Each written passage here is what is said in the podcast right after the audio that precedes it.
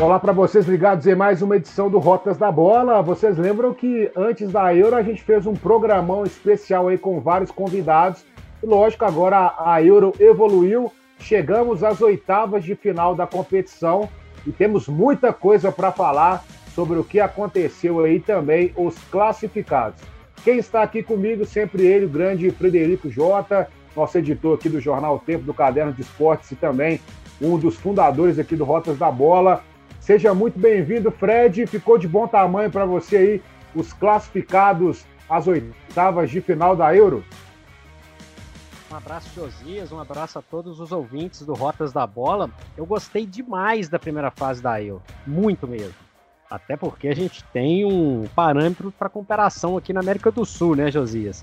E a Copa América está longe de chegar perto da qualidade da Eurocopa. Claro que tiveram alguns jogos um pouco abaixo do nível, como é natural em qualquer competição de seleções, mas eu acho que o balanço como um todo foi muito bom. Dá para a gente citar, nós vamos citar aqui também vários e vários destaques, vários casos interessantes, né? Uma Itália artilheira, a Bélgica 100%, a Holanda em processo de transformação, chegando em primeiro lugar no grupo também 100%.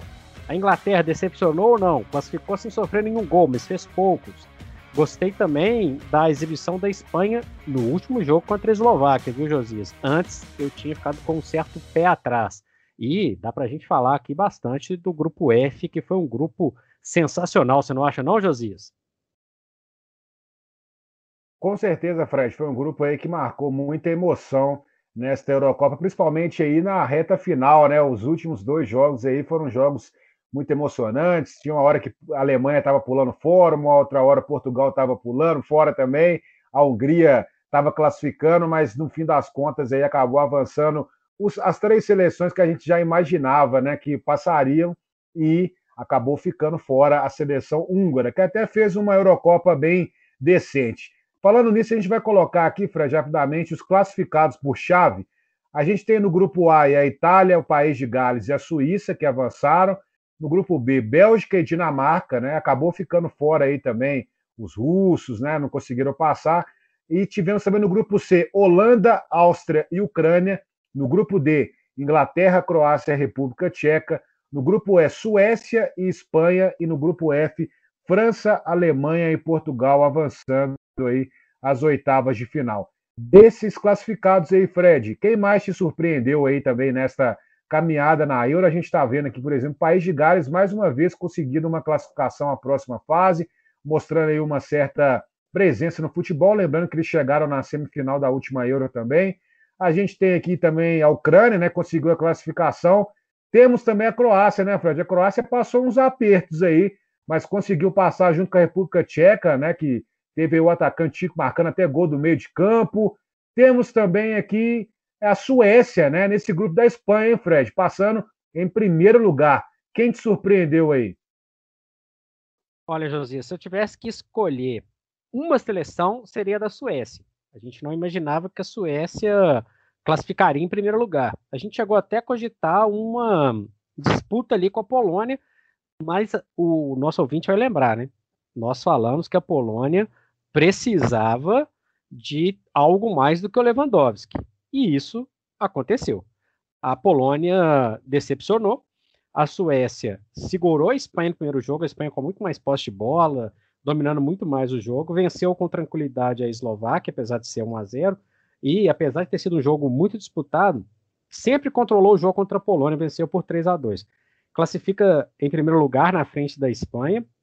É uma questão muito interessante, porque na divisão lá na frente, né? Nós vamos falar daqui a pouquinho dos confrontos de oitavas. A Suécia sai fortalecida desse confronto, desse duelo aí no grupo E. Por outro lado, a Polônia, uma decepção completa.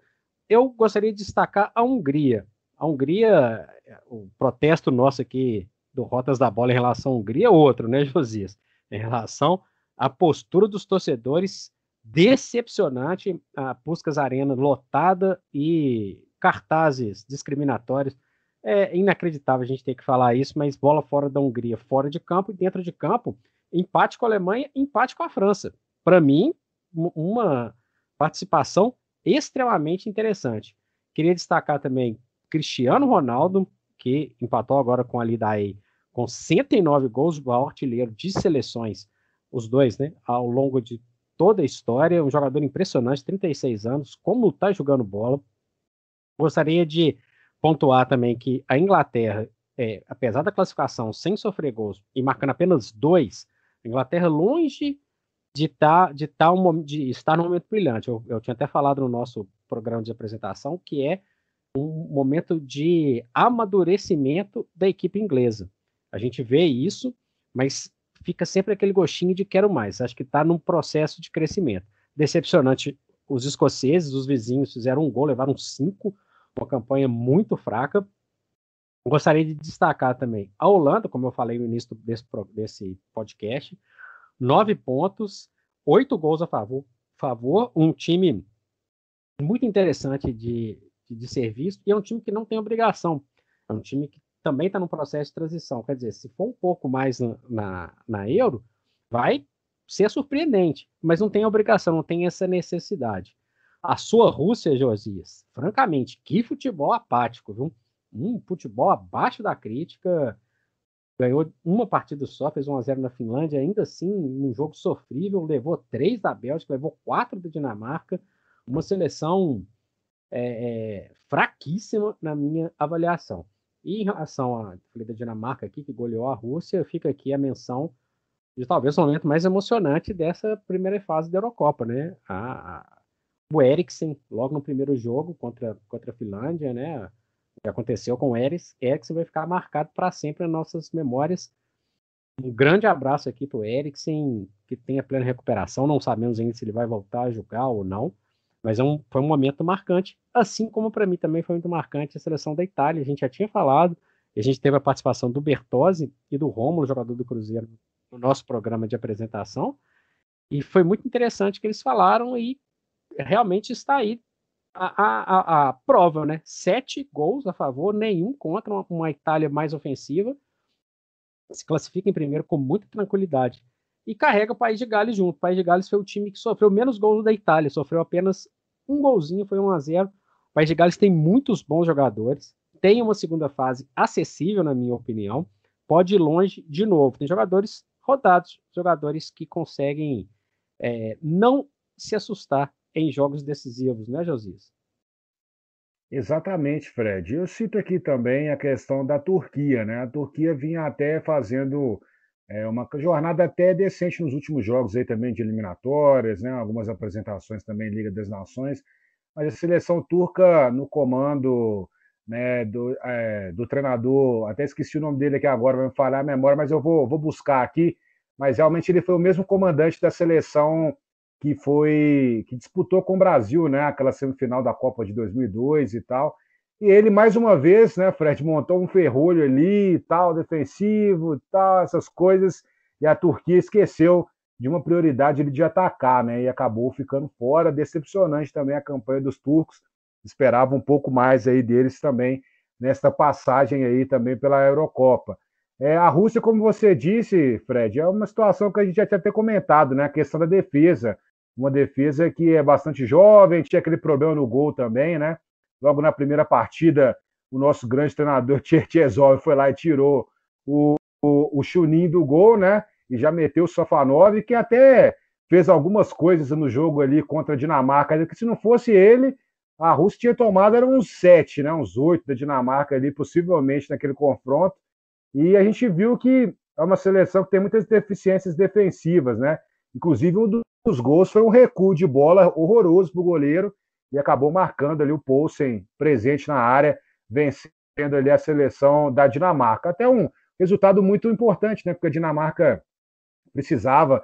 Tem muito time, né, Fred, que ficou de fora aí da, da próxima fase, das oitavas, com menos pontos, ou melhor, com mais pontos do que a Dinamarca, mas a Dinamarca com três conseguiu avançar a próxima fase, também era merecido, né? A Dinamarca jogou bem contra a Bélgica, fez um jogo é, muito, muito intenso contra a Bélgica, contra a Finlândia.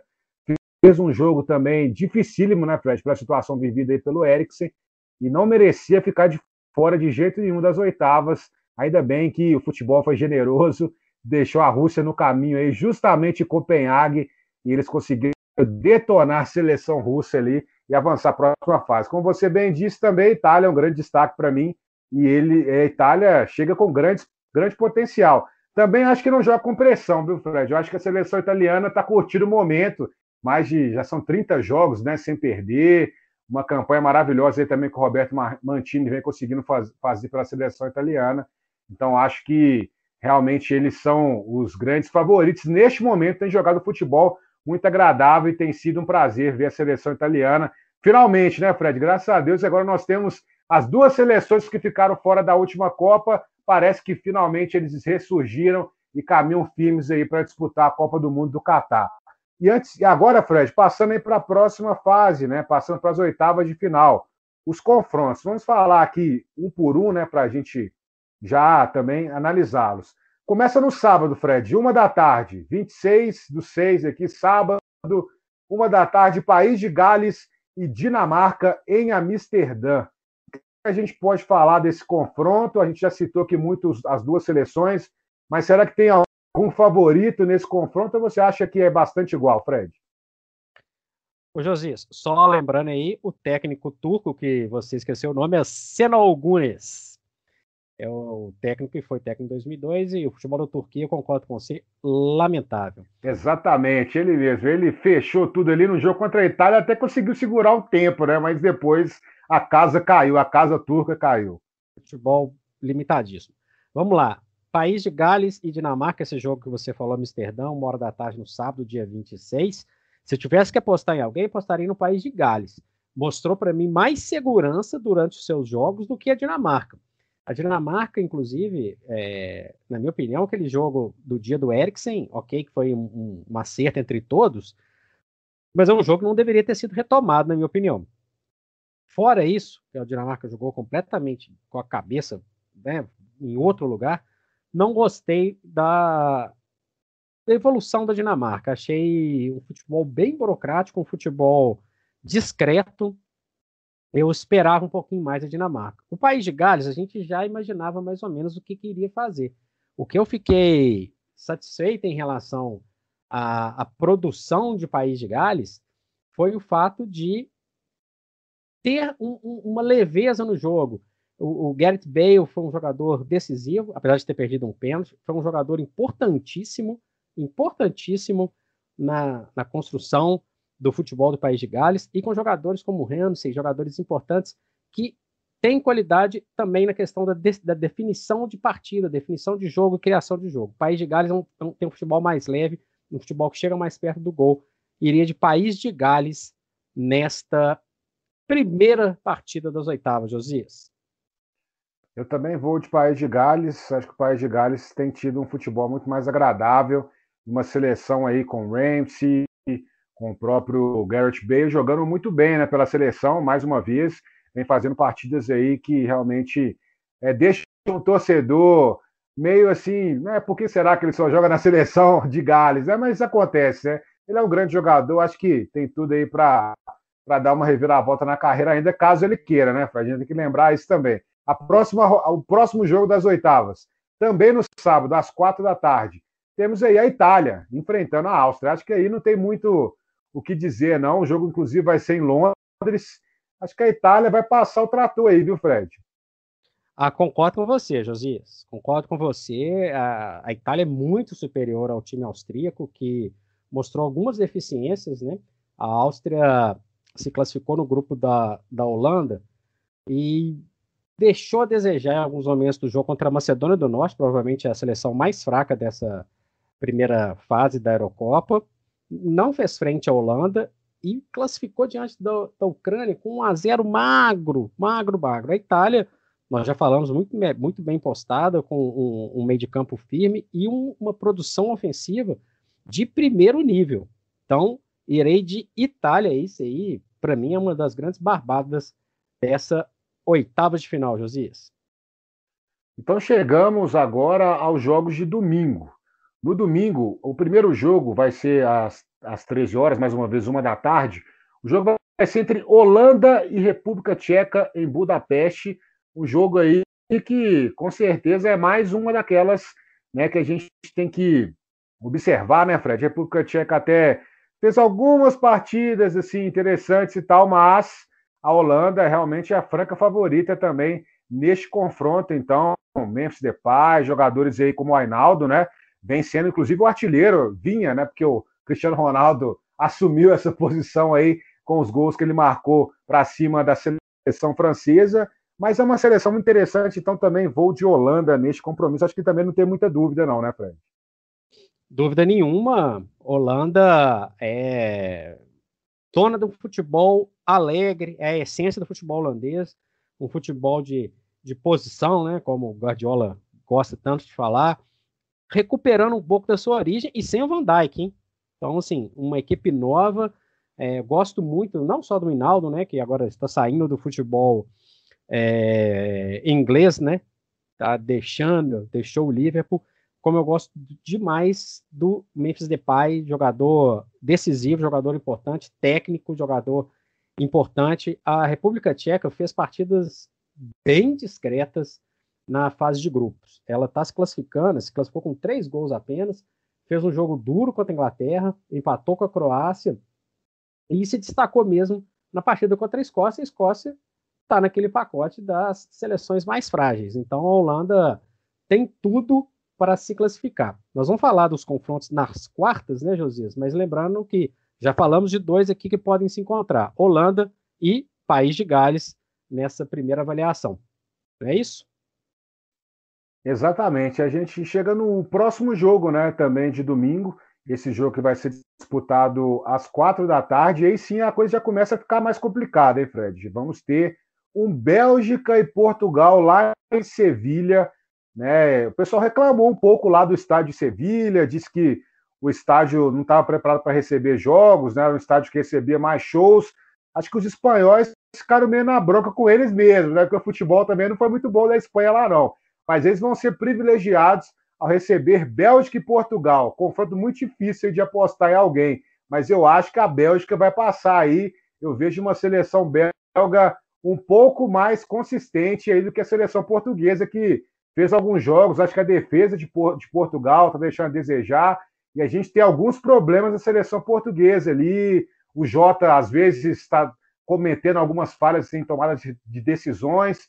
Então, acho que a Bélgica vai passar, viu, Fred? Olha, Josias, o primeiro em relação ao estádio, né? É, até a gente que gosta de futebol, a gente esquece que tem um terceiro estádio em Sevilla, né? O La Carturra, que foi um estádio construído no final da década de 90 para o Mundial de Atletismo e nem o Sevilha, nem o Betis quis utilizar o estádio, os dois juntos, muito menos, o estádio está lá, o estádio moderno e pouco utilizado. Tem elefante branco também na Europa, viu, Josias? Isso tem lá também. Olha, a Bélgica é um time mais compacto, é um time mais consistente, é um time que tem jogadores, na minha opinião, de altíssimo nível, né? De Bruyne, o Lukaku, é, é um baita time a Bélgica, né? A Bélgica é favorita ao título, na minha opinião, e eu tinha falado isso antes, lá no, nos primeiros, no, no, no, programa de apresentação nosso. Agora, Portugal, a gente está vendo uma situação que é uma coisa impressionante. O Cristiano Ronaldo fez cinco gols em três jogos. Ele está muito afim de jogo. Ele está muito afim de jogo. Esse é o jogo mais equilibrado, o jogo que eu mais espero. É o jogo que mais chama atenção tranquilamente de todos que vão ter nessas oitavas de final. Ele é bem assessorado, né? Ele tem o Bernardo, Bernardo Silva, ele tem o Bruno Fernandes. Bruno Fernandes, inclusive, ele sente a quantidade de jogos que ele teve na temporada, viu, Josias? Mais de 80 jogos, inclusive ele entrou no jogo contra a França só no segundo tempo, muito cansado. Esse é um fator complicado. Gosto muito do Danilo, um, um jogador que para a defesa de Portugal é muito eficiente. Tem o Rubem Dias, Rubem Dias, tem o goleiro o Patrício, que é muito bom. É um jogo, para mim, quem, quem sair daí é ok. Não tem como a gente falar que tem um mega favorito. Só para te contrariar, eu vou de Portugal. Lembrando que esse vencedor aí, Bélgica ou Portugal, pega, muito provavelmente, a Itália nas quartas de final, viu, Josias? Ah, o Fred está apostando aí no, em Portugal só porque tem origens portuguesas, tem a família J aí que está disputando a Eurocopa, mas tudo bem. Eu vou ficar com a família do Lukaku aqui. O Lukaku vai passar por cima aí da seleção portuguesa, viu? Para felicidade aí dos, dos parentes do Jota lá em Portugal. E aqui, Fred, nós chegamos nos jogos de segunda-feira. vamos ter aí a uma da tarde, abrindo aí a segunda-feira, lá em Copenhague, a Croácia enfrentando a seleção da Espanha. A Croácia que passou ali na última rodada, né, do, da, da, da fase de grupos, com um jogo bem interessante ali em Glasgow, fez o gol ali também o Modric, um golaço de fora da área, pegando de primeira ali, mas a Croácia também não, não teve lá grandes atuações nessa Eurocopa, não, assim como a Espanha. Então acho que vai ser uma briga de foice ali. E assim, Fred, eu, eu pela minha, é, vamos dizer assim, torcida croata durante a Copa de 2018, eu acho que a Croácia vai dar uma crescida aí nessas, nessa fase de mata-mata e vai acabar despachando os espanhóis, viu, Fred? Morata também não me enganou, não, viu? Ô, Josias, a Espanha ganhou um jogo de 5 a 0 seu travante fez nenhum gol, né? Acho que isso diz muito sobre o Morata. Como eu falei na nossa apresentação aqui, a Espanha dos dois primeiros jogos eu achei terrível. A Espanha do jogo contra a Eslováquia, do 5 a 0 eu gostei muito de ver o jogo. Foi um jogo mais, é, é mais desenvolto, um jogo mais agradável de ver, um jogo que que acuou o adversário. Gostei muito do que eu vi da Espanha. E a Croácia eu achei muito irregular. Eu acho que a Croácia ela tem toda a capacidade de eliminar a Espanha. É um, é um confronto, a meu ver, aberto. Mas eu acho que a Espanha tem mais leveza para jogar. E aqueles jogadores que estavam. É, eu lembro também do nosso programa de apresentação. Eu falei, ó, jogadores que perderam espaço, né? Falei do Busquets, falei do Thiago Alcântara, jogadores que estavam sem espaço.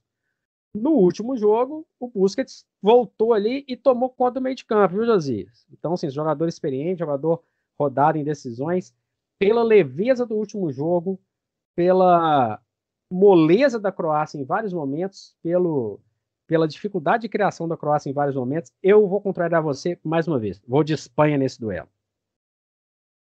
Tranquilo. A gente tem outro jogo aí também de segunda-feira, que é a partida entre França e Suíça, lá em Bucareste, às quatro da tarde. É um jogo aí que eu lembro da seleção suíça, teve até a última partida com a Turquia. Aí sim a seleção suíça conseguiu emplacar, né? Tivemos gols aí do Shaqiri, né? O Shaqiri fazendo golaço e tal. Foi a melhor partida da Suíça. Pena que os brasileiros talvez não acompanharam muito bem esse jogo da Suíça, não. Ficaram mais ligados na partida da Itália. Mas, de qualquer forma, a seleção francesa chega muito mais capacitada para essa partida. Então, a França, mesmo tendo esses resultados aí contra a Hungria, contra o próprio Portugal, também é um jogo muito disputado. Mas a seleção francesa é mais time, né, Fred? Então, para mim, a França vai passar. Acho que também não tem muita dúvida sobre isso. Não tem, não. Para mim, é, é uma seleção que não, não brilhou na primeira fase, mas é uma seleção que tem o Griezmann, uma seleção que tem o Mbappé, a seleção que tem a segurança do Lorri lá atrás, é a seleção que tem o Pogba, é a seleção que tem o nosso ídolo Kanté, Josias. É, a França, é, para mim, ela é favorita também ao título. É um, tem um futebol muito superior à Suíça. A Suíça vai ter que tentar se fechar, vai tentar levar o jogo ali por uma, uma disputa depois dos 90 minutos. Eu sou muito mais a França nesse duelo. Não descarto a Suíça, não. A Suíça é bem chata. A Suíça é bem chata é capaz de fazer um jogo que possa travar ali o, a equipe francesa. Lembrando aí, então, que a França passando pegaria Espanha ou Croácia. Eu vou de França tranquilamente e vou preparar meu coração agora para você anunciar os jogos de terça-feira, Josias. Exatamente. Chegamos na terça-feira, a terça-feira que reserva aí um grande compromisso para abrir o dia, dia 29 do 6, às 13, às 13 horas, uma da tarde aqui no Brasil. Inglaterra e Alemanha lá em Wembley, o jogo que reedita também a final da Copa do Mundo de 66, tem todo aquele, aquele histórico né, para cima dessa partida. A Inglaterra chega como a líder também aí do com muita desconfiança, né? A seleção alemã que passou um aperto danado para conseguir o, o, empate contra a Hungria, um jogo muito difícil ali em Munique, e também a, a, teve aquela partida contra a seleção portuguesa, né? Que foi um jogo que realmente talvez a Alemanha tenha sido o melhor jogo da Alemanha nos últimos anos aí, em termos de seleções, porque a Alemanha andava precisando de um resultado, isso, é, pelo menos expressivo, e conseguiu isso diante de Cristiano Ronaldo e companhia. Mas é assim, Fred, como você já disse aí, a seleção inglesa ainda passando por um momento de, de apuramento, né, de melhorias, né, de amadurecimento e a seleção alemã passando por uma transição. Vai ser o jogo do amadurecimento contra a transição.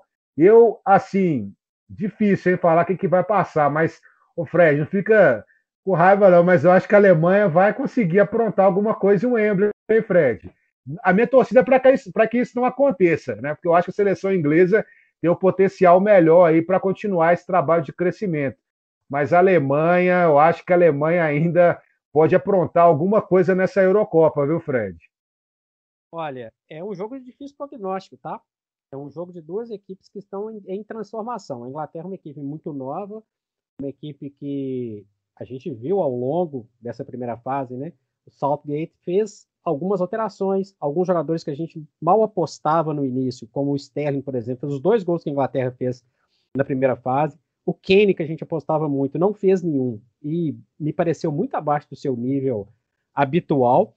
E eu acho que posso estar aqui até enganado, tá? Mas acho que esse momento ruim do Kane na, na Eurocopa, Josias, pode ter muito a ver com um processo de eventual negociação dele, saindo do Tottenham, indo provavelmente ao Manchester City. O Manchester City fez uma proposta, no primeiro momento o Tottenham não aceitou, e acho que isso pode estar mexendo com a cabeça do Kane.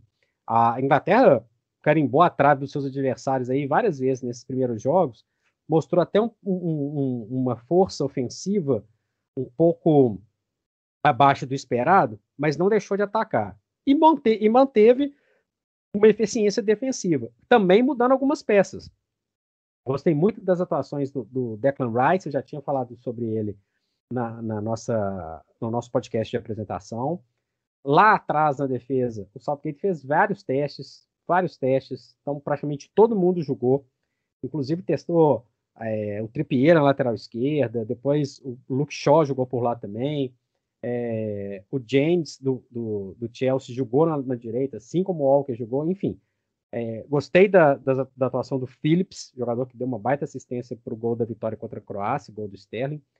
Agora, falta ter um algo mais, falta ter um, um diferencial. Esse diferencial vai ser o Mason Mount, que agora não, não brilhou. Phil Foden, até agora não brilhou. O Grealish, que entrou no decorrer da, da, da partida, da segunda partida, e foi muito bem na terceira partida contra a República Tcheca, pode ser esse jogador diferente. Então, estou muito curioso para ver até o que, que o Southgate vai fazer para mudar, para dar um, um, pouco uma injeção de ânimo para essa seleção da Inglaterra que às vezes pareceu muito travada. Eu acredito, Josias, pelo jogo sem o Wembley, tem uma pressão da, da torcida junto, a Inglaterra vai se sentir um pouco mais pressionada a tentar alguma coisa diferente. A Alemanha me decepcionou muito diante da França, achei o futebol burocrático, pouco eficiente. Contra a Hungria nem se fala, chegou a ser ele, né, a, a, a praticamente perder a classificação no jogo em Munique contra a, a, equipe da Hungria, disparada a equipe mais fraca do grupo. Foi muito bem contra Portugal e isso é, é, o cartão de visitas da Alemanha, que tem vários bons jogadores, vários bons jogadores, mas é uma seleção ainda inconstante. A Alemanha tomou muitos gols para uma seleção de ponta numa Eurocopa, Josias na primeira fase, tomou cinco gols em quatro jogos, dois da Hungria. Então, eu fico um pouquinho com o pé atrás. Então, eu vou, torcer, eu vou contrariar você e vou de Inglaterra pela eficiência defensiva e pela capacidade ofensiva que não foi mostrada toda ainda. Quem sabe dessa vez a Inglaterra consiga demonstrar um futebol interessante. Lembrando que nós vamos falar do próximo jogo, né? Assim, o, o encontro aí, da, o possível encontro do vencedor desse jogo na outra fase, a tabela deu uma ajudada, é um jogo com, em tese, menos pressão, né, Josias? Exatamente, Fred. Eu, assim, eu vejo que o pessoal também tem algumas questões sobre a seleção inglesa, né, pelo histórico e tal, que realmente não, não, não procede, assim, né? A gente sabe que, como você bem citou aí, é uma questão de amadurecimento.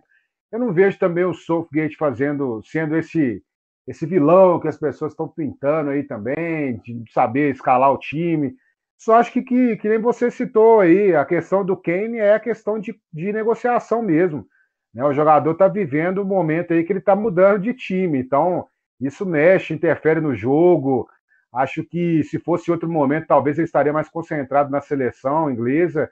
Não que isso também tire a cabeça, né, a responsabilidade que ele tem em defender o país dele, mas de qualquer forma, acho que isso interfere bem no, na questão do jogo. e as críticas também sempre vão existir, né? Eu só acho que é um torneio de tiro curto, as pessoas têm que ter um pouco mais de calma, né? Porque sempre sobra aí para o treinador. E é possível, por exemplo, se foi eliminado, né, a pressão da mídia inglesa para cima do Sofia do vai, vai ser muito grande. E o pessoal não vai nem lembrar do que ele conseguiu fazer naquela ida à semifinal né, da, da Copa do Mundo. Lembrando que naquela ocasião também tinha uma circunstância diferente, né, Fred? A seleção inglesa não tinha pressão, mas bastou um resultado positivo para que a pressão voltasse para cima dos ingleses. E os alemães, como a gente já citou aqui, já que esse confronto é dos grandes aí esperados também, é a situação da transição, né? O Joaquim está saindo da seleção alemã, né? Então talvez possa ser a, o último suspiro dele.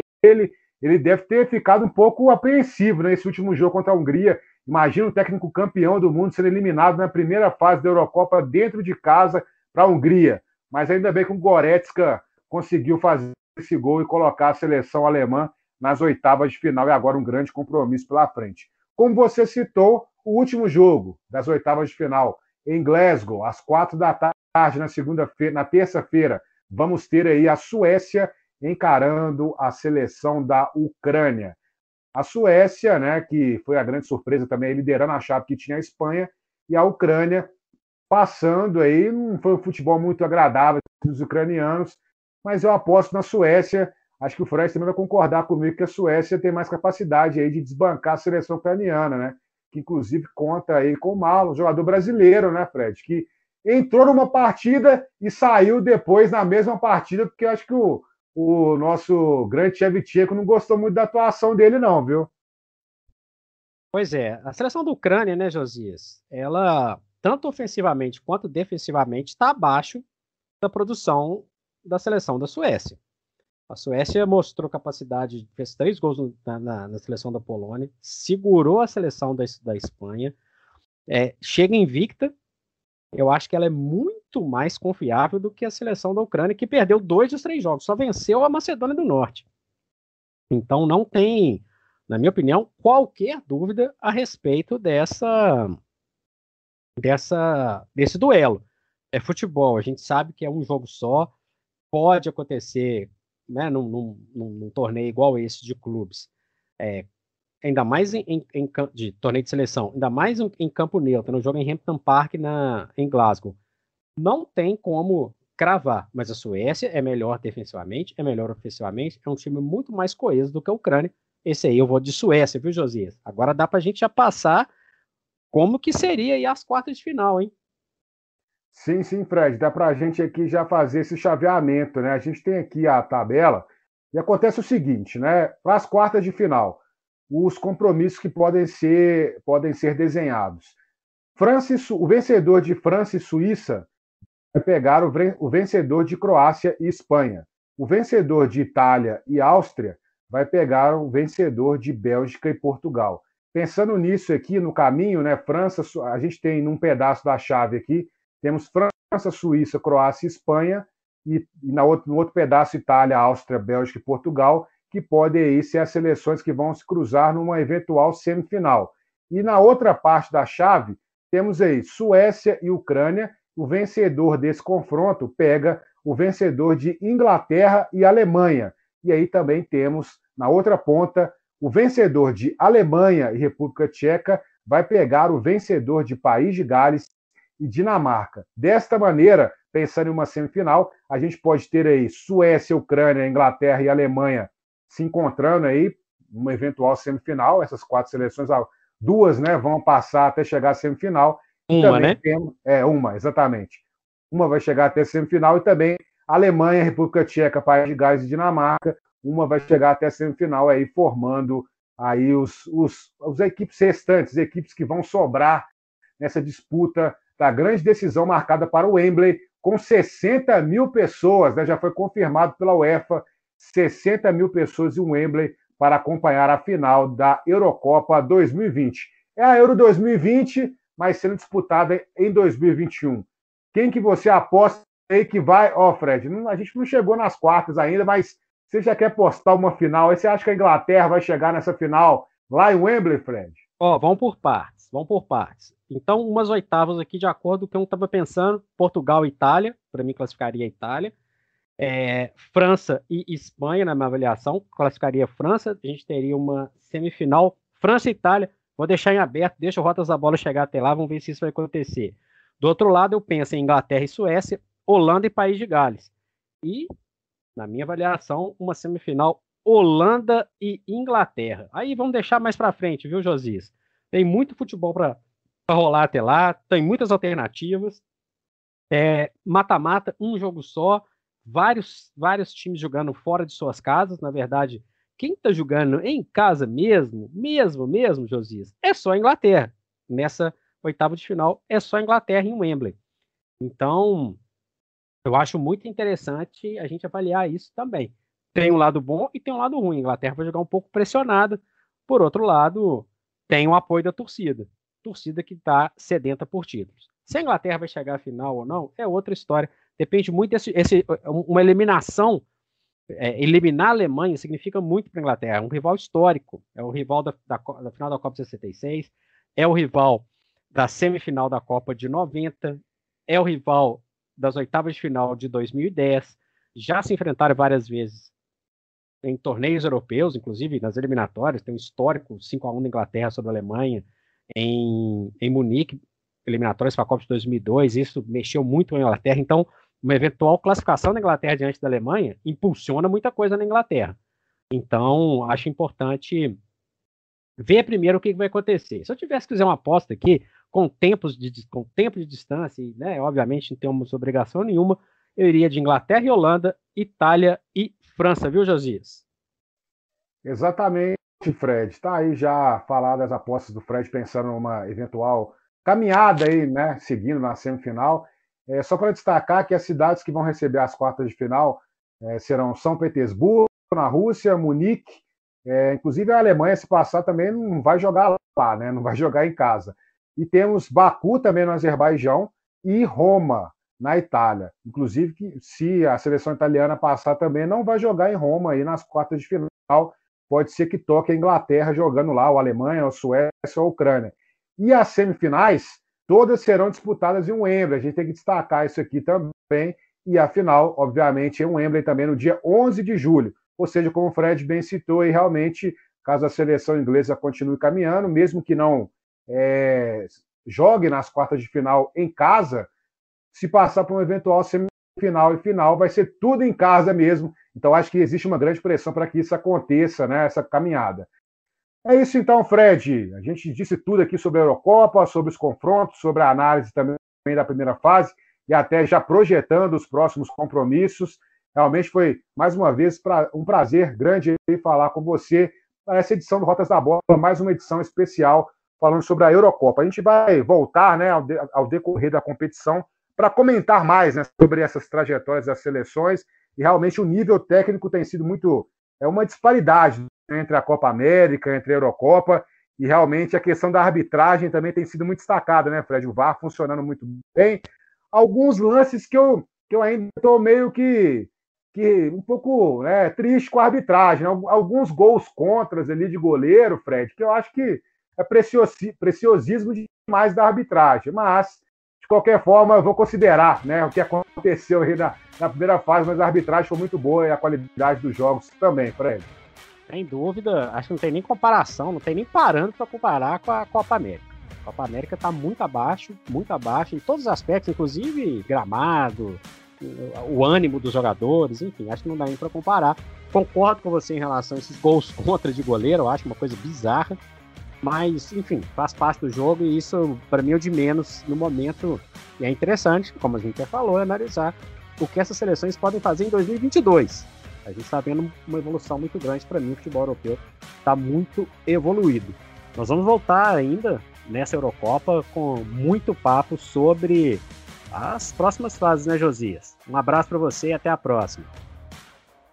Um grande abraço, Fred. Um grande abraço a todos os nossos ouvintes. Espero que vocês continuem nos acompanhando aí também, trazendo essas informações sobre as seleções internacionais, sobre o futebol internacional tem muita contratação acontecendo também, né, Fred? A gente vai comentar isso aí futuramente. Tem o Depay indo para o Barcelona, o Naldo, como o Fred disse aí, saindo do futebol inglês, dando um chapéu no Barcelona e no Pará, lá no PSG, tudo acontecendo. Kenny para sair. Tem muita coisa. Futebol europeu, futebol internacional está movimentando muita coisa. Copa América, ano, mês que vem vai ter Copa Ouro, esse desespero todo das seleções jogando aí de forma desordenada até a Copa do Mundo.